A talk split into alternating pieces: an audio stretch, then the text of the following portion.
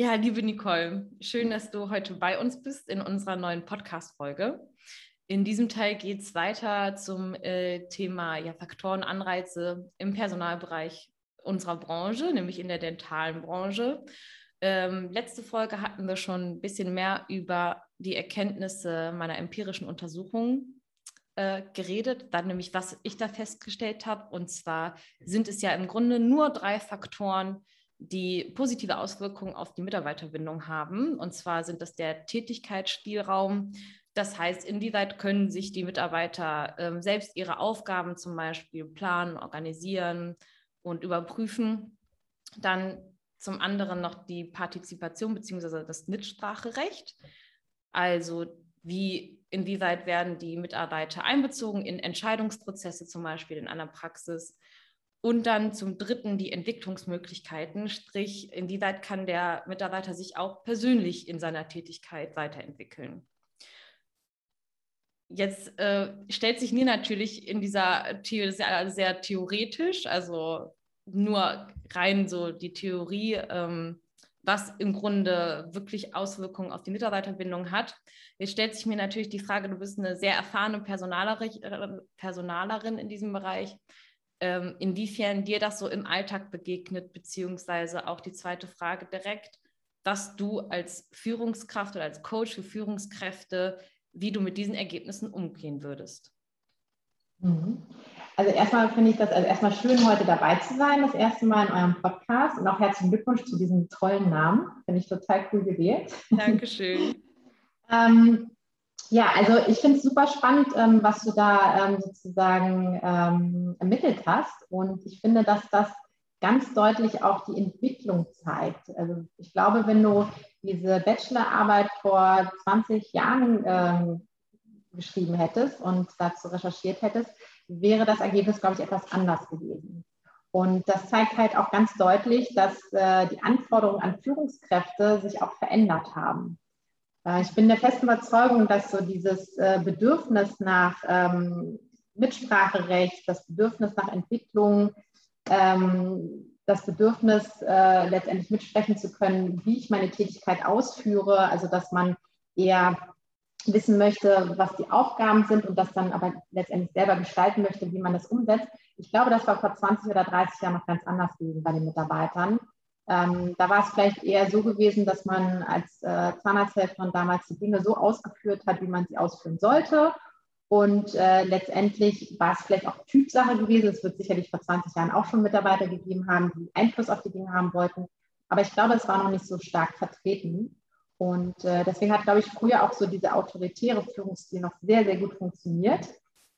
Mhm. Und ich glaube, ähm, dass sich das halt jetzt im Laufe der Zeit verändert hat. Und das sehe ich halt auch in meinen Führungskräfte-Coachings, ähm, dass vielleicht manchmal so ein bisschen der Führungsstil und die Bedürfnisse der Mitarbeiter, nämlich Mitspracherecht zu haben und sich weiterentwickeln zu wollen, dass das manchmal so ein bisschen ähm, ja, aufeinander prallt. Mhm. Und ähm, was könntest du jetzt als Tipp geben für eine neue Führungskraft zum Beispiel, wie man am besten darauf achtet, direkt ähm, dort ja äh, positiv einzuleiten, sage ich jetzt mal. Also so seinen, seinen Führungsstil so entwickeln könnte, dass man diese ähm, Anreize direkt mit einbringt? Ja, also ich glaube, äh, jede Führungskraft sollte natürlich den Führungsstil wählen, ähm, der authentisch ist. Das heißt also, keiner sollte jetzt irgendwie etwas vorleben oder leben, was überhaupt gar nicht seiner Persönlichkeit äh, entspricht. Ich glaube aber, dass für jede Führungskraft, egal ob jetzt jung, alt, erfahren oder nicht erfahren, die innere Haltung entscheidend ist. Und äh, die innere Haltung sollte immer äh, eine positive sein gegenüber seinen Mitarbeitern und eine wertschätzende und letztendlich immer das Ziel haben, den Mitarbeiter zur Eigenverantwortung entwickeln zu können mhm. und ähm, letztendlich den Mitarbeiter auch in bestimmte Prozesse mit einzubeziehen, ähm, damit er auch einen bestimmten Einfluss darauf hat. Weil ich glaube, dass die heutige Generation mehr Informationen über sich selber hat, was einem wichtig ist und was nicht.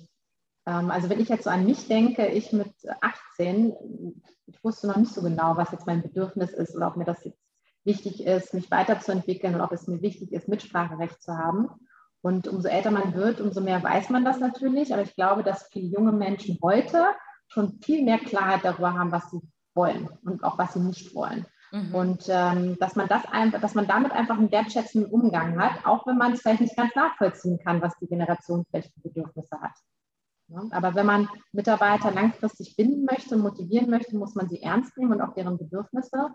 Und laut deiner Studie sind die Bedürfnisse ja ganz eindeutig, nämlich selber Einfluss nehmen auf die Dinge und sich halt stetig auch weiterentwickeln können. Ich könnte mir allerdings vorstellen, dass jetzt viele Führungskräfte sagen, ja, ich würde mir wünschen, wenn meine Mitarbeiter sich weiterentwickeln möchten, aber viele wollen das ja gar nicht. Ähm, das ist sicherlich auch ein Teil der Realität, ähm, dass es viele Mitarbeiter gibt, die sich gar nicht weiterentwickeln wollen.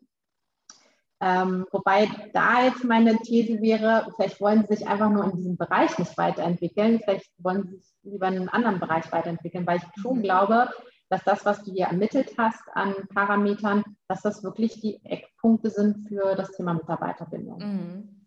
Und hättest du da einen Tipp für Führungskräfte, wenn sie jetzt so einem Mitarbeiter begegnen, der wirklich sagt, nee, du, ich habe da keine Lust drauf auf die Fortbildung oder ich, mir ist es so gemütlich, wie es mir gerade ist, ich will mich gar nicht irgendwie weiterbilden. Wie sollte man denn am besten mit diesen Mitarbeitern umgehen? Also ich glaube, ich würde erstmal versuchen herauszufinden, was wirklich dahinter steckt. Ähm, wenn ein Mitarbeiter sich nicht weiterentwickeln möchte, weil er gerade seine Ressourcen für andere Dinge braucht, weil er vielleicht familiäre Probleme hat oder ähm, einfach irgendwie vielleicht andere Themen hat, die ihm gerade sehr viel Energie kosten und er gar keine Ressourcen dafür hat, sich weiterentwickeln zu können, würde ich das, glaube ich, einfach auf sich beruhen lassen und zu einem späteren Zeitpunkt auf den Mitarbeiter nochmal zugehen.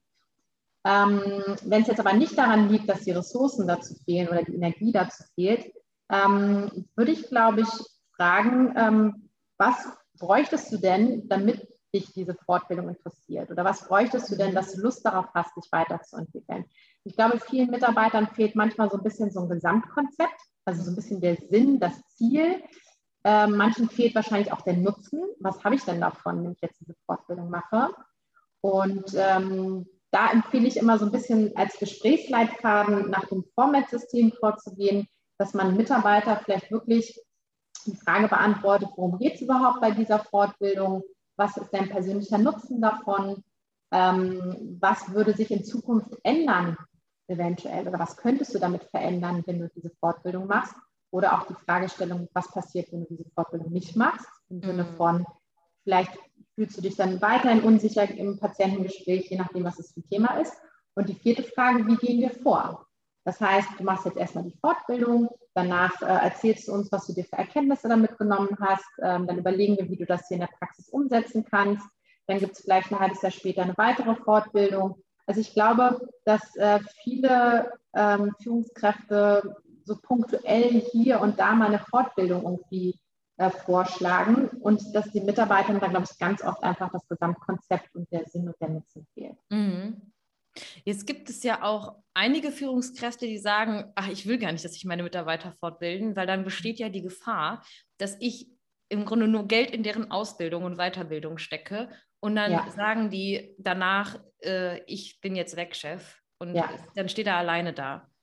Ja, kann ich total gut nachvollziehen ähm, ist sicherlich auch keine Seltenheit, dass man viel Geld und viel Zeit in einen Mitarbeiter steckt und der Mitarbeiter dann aus welchen Gründen auch immer aus der Praxis ausscheidet ähm, oder vielleicht ausfällt.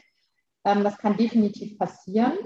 Und ähm, da könnte man natürlich überlegen, wenn man jetzt wirklich vorhat, viel Geld in einen Mitarbeiter zu investieren, zum Beispiel in eine Praxismanagerin, wo man wirklich sagt, ich möchte dir jetzt ein Coaching ermöglichen, ich möchte dir eine Weiterbildung zur Praxismanagerin ermöglichen, dass man dann ganz klare Vereinbarungen schafft. So macht man das in großen Konzernen auch und sagt, pass auf, ich zahle dir das alles, dein Beitrag ist sozusagen die Zeit, die du hier investierst. Und ähm, wir vereinbaren, dass du mindestens so und so viele Jahre nach dieser Fortbildung bei uns in der Praxis bleibst. Und falls du dich entscheiden solltest, früher zu gehen, was natürlich auch passieren kann jederzeit, ähm, dann musst du uns diese Fortbildung zum Betrag X zurückzahlen. Mhm. Wobei, ich bin jetzt keine Juristin, Deswegen Sternchen, Sternchen. Äh, das sollte man dann nochmal überprüfen lassen, ob das dann juristisch äh, möglich ist. Aber so rein aus Personalsicht würde ich, glaube ich, schon ähm, mit meinem Mitarbeiter da Vereinbarungen treffen, dass es ja auch irgendwie ein Geben und ein Nehmen ist. Mhm. Ja? ja? vor allem wird man ja auch als Team oder als äh, Praxis nicht unbedingt besser, nur weil, wenn man nicht ausbildet, weil man Angst hat, dass ein Mitarbeiter geht. Also ich muss Definitiv. ja auch irgendwie schauen, dass ich äh, die Pferde auf die richtige Spur bringe, sage ich jetzt mal so, und dass auch alle leistungsstark sind und bleiben. Auf jeden Fall. Aber ich kann auch den Frust verstehen. Ähm, also ich, ich habe ja mit vielen Führungskräften Kontakt, die dann auch wirklich ganz oft sagen, also wissen Sie, ich habe jetzt da so viel Geld reingesteckt in meine Mitarbeiter und ähm, jetzt ist sie wieder aus den und den Gründen vielleicht nicht dabei oder ist jetzt gegangen. Also ich kann auch verstehen, dass da viele so ein bisschen zögerlich sind. Mhm. Und gleichzeitig gebe ich dir aber auch recht, letztendlich nur die Mutmaßung, dass jemand eventuell gehen könnte, ist kein Grund, einen Mitarbeiter nicht weiterzuentwickeln. Und es kommt natürlich auch immer darauf an, warum ein Mitarbeiter geht. Ne? Wenn ein Mitarbeiter geht, weil er nicht mehr zufrieden ist in der Praxis, dann ähm, sollte ich vielleicht nochmal ganz anders an die Sache herangehen, ähm, weil dann ist ja nicht die Fortbildung sozusagen der Grund, warum derjenige jetzt gegangen ist, sondern äh, letztendlich sind das ganz andere Gründe. Ja, und da muss ich mir halt überlegen, okay, ähm, was ist da auf der Beziehungsebene schiefgelaufen, dass ein Mitarbeiter alle Fortbildungen jetzt hier mitnimmt, die ich ihm bezahle und dann einfach geht. Das ist ja alles andere als wertschätzend und äh, spricht nicht dafür, dass man es geschafft hat, mit diesem Mitarbeiter irgendwie eine wertvolle Beziehungsebene aufzubauen. Mhm. Wie schaffe ich das denn als Führungskraft?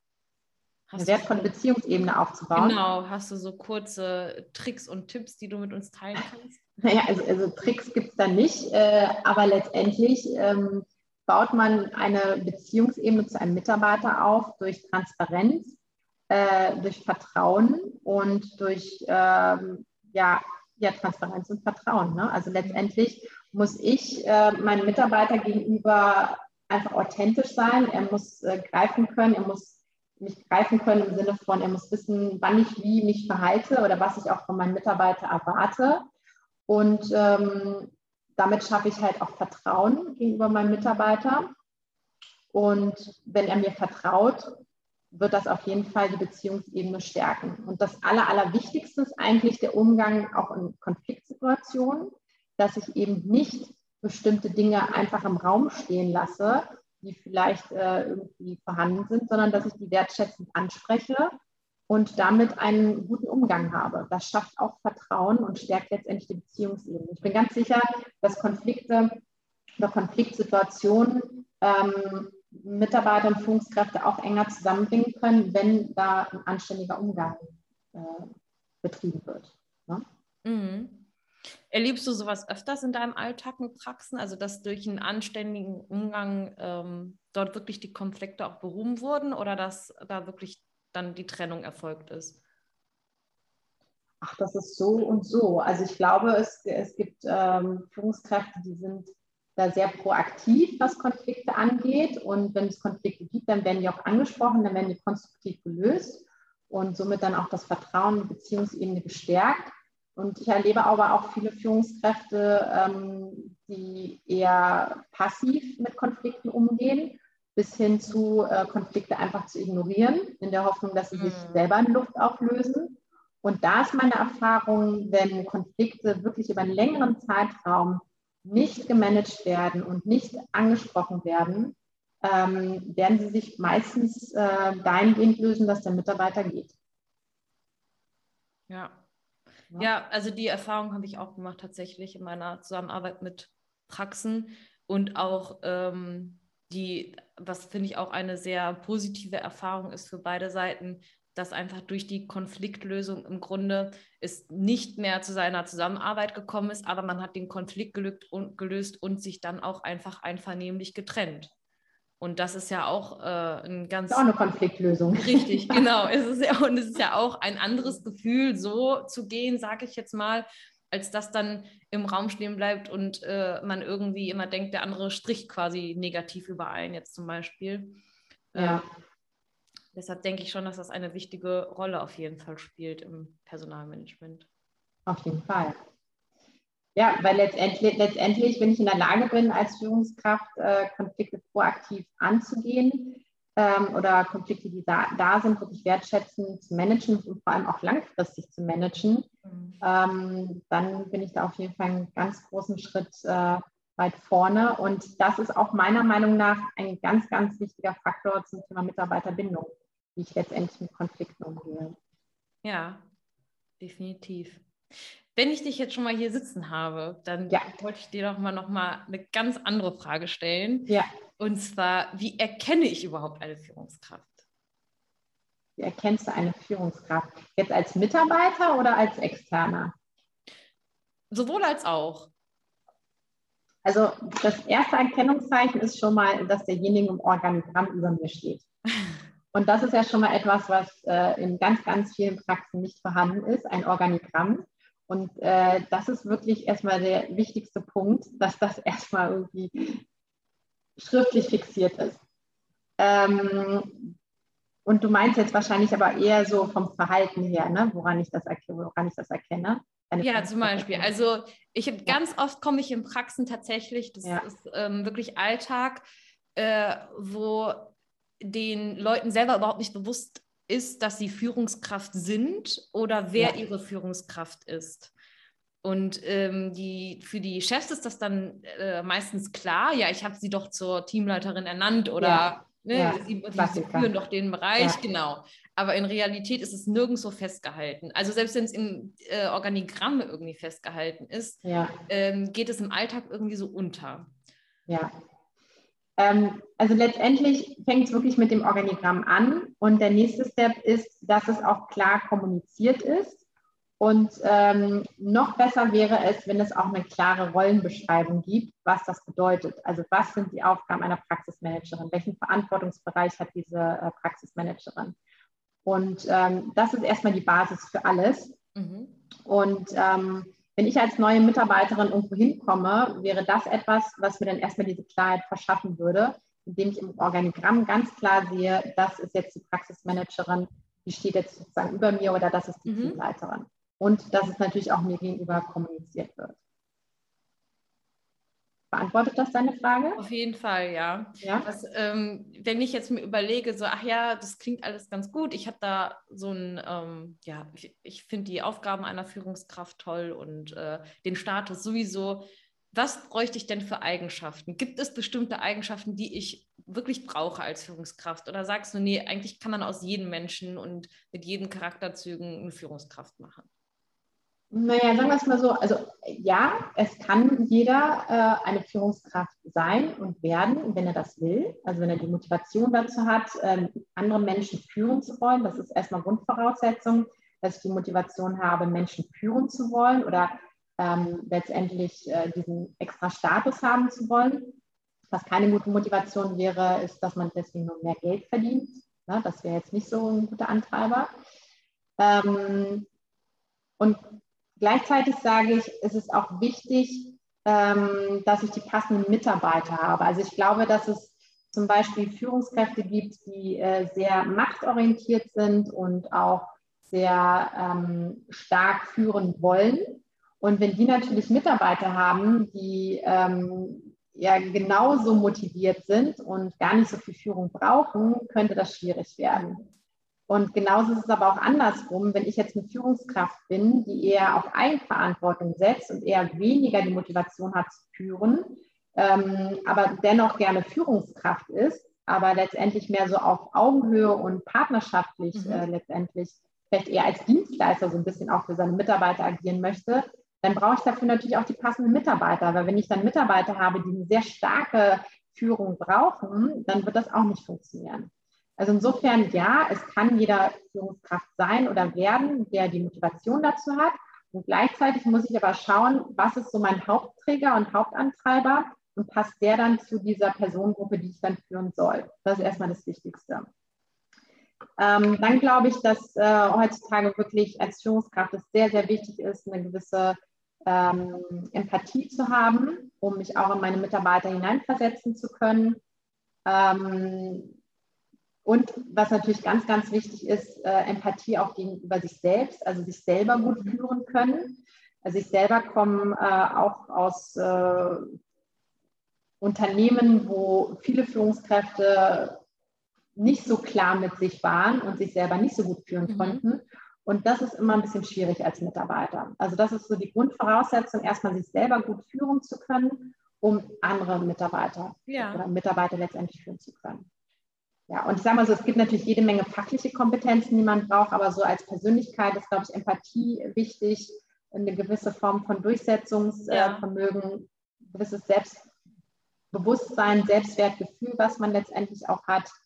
Mm, und je nachdem, was es letztendlich für Mitarbeiter sind, ist es sicherlich auch wichtig, dass man äh, Mut äh, zur Entscheidung hat und Entscheidungen treffen kann. Nichts so schlimmer als eine Führungskraft zu haben, die sich nicht traut, irgendetwas zu entscheiden.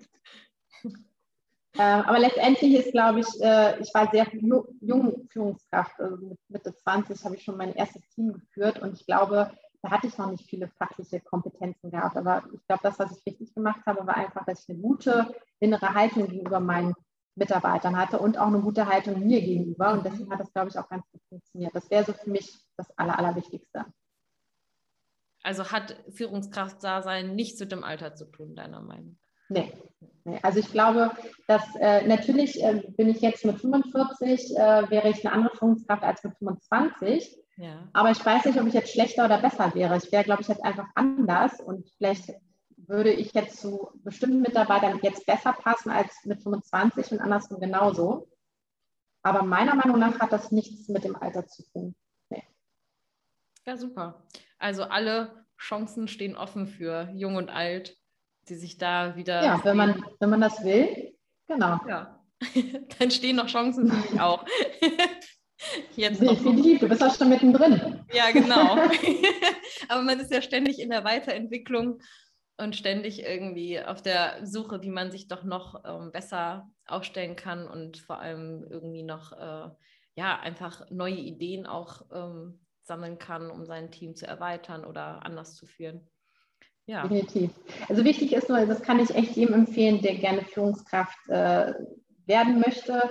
Sofern man Einfluss darauf hat, äh, sollte man erstmal wirklich sich sehr stark mit sich selber auseinandersetzen, um zu wissen, was brauche ich denn für Mitarbeiter, um auch eine gute Führungskraft sein zu können. Also ich persönlich wüsste zum Beispiel, ich könnte keine gute Führungskraft sein, wenn ich Mitarbeiter hätte, die eine sehr, sehr straffe, strenge Führung bräuchten ja. und ständig Support und ständig irgendwie Leitlinien, äh, die man ihnen vorgeben muss. Äh, das wäre für mich wahnsinnig anstrengend und ich glaube, ich wäre da auch nicht wirklich gut drin. Ne? Also ich bräuchte schon eher Mitarbeiter, mit denen ich auf Augenhöhe kommunizieren kann, was man natürlich mit den anderen Mitarbeitern auch machen kann, aber halt auch äh, eher, ähm, wie soll ich das sagen, weniger führt, sondern eher sozusagen leitet oder als Vorbild irgendwie vorangeht. Ne? Und das, darüber sollte man sich im Klaren sein, ob das Team dann wirklich so zu seiner eigenen Persönlichkeit passt. Mhm. Weil alles andere wird sonst sehr, sehr anstrengend. Oh ja, das kann ich mir vorstellen. Ja. ja, super. Dann danke dir für dieses unglaublich spannende Interview. Ja, sehr ähm, gerne. Ich freue mich, dich in weiteren Formaten von uns wiederzusehen. Es kommen bestimmt noch viele spannende Themen. Ja, und. Bin ich bin ähm, überzeugt. Ja, vielen Dank dir. Sehr gerne, danke dir auch. Und äh, ja, bis zum nächsten Mal dann, Marie. Genau, bis zum nächsten Mal.